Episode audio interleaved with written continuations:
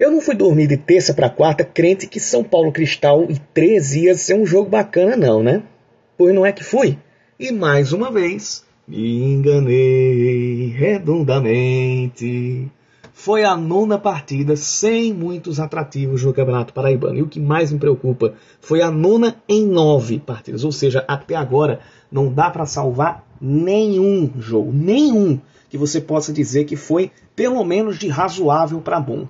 E isso é muito preocupante. Enfim, o que deu para ver foi que após a mudança de mando de campo, a pedido da própria diretoria do São Paulo Cristal oficialmente, mas que não sei se vai valer para o restante do campeonato, meio que ficou exposta à realidade dos dois times. A Águia do Engenho realmente tem uma organização tática interessante, toca bem a bola, mas falta o capricho da finalização, falta ser efetivo e tem também aquele problema das peças de reposição.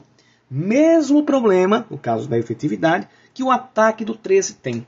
E quando a gente tem esse cenário, dificilmente o jogo sai de um morno 0 a 0. Foi o que aconteceu no Almeidão. No fim das contas, o São Paulo Cristal permanece invicto e com uma campanha mais honesta para o elenco que tem e para a cobrança que lhe recai. Está à frente do Galo, que voltou a fazer um jogo abaixo do que já entregou em outras partidas e expõe cada vez mais as suas limitações e, agora, as limitações de um ainda iniciante treinador Marcelinho Paraíba. E aquilo que comentei na, semana, na coluna passada pode estar se concretizando. Ou seja, o 13, do jeito que foi concebido para este ano e da maneira como está sendo comandado por Marcelinho, bateu no teto durante a Copa do Nordeste e agora está em viés de baixa. O que faz com que Marcelinho tenha que acender o seu sinal amarelo e se ligar.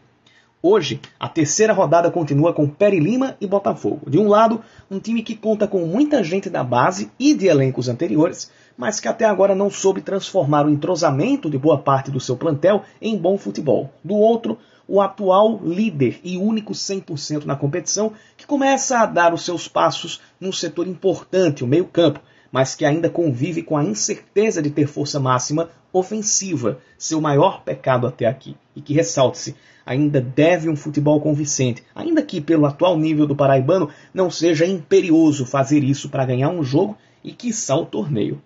Diferente do que fiz de terça para quarta, não vou contar com a esperança de uma boa partida. Vou esperar outro jogo modorrento para quem sabe me surpreender.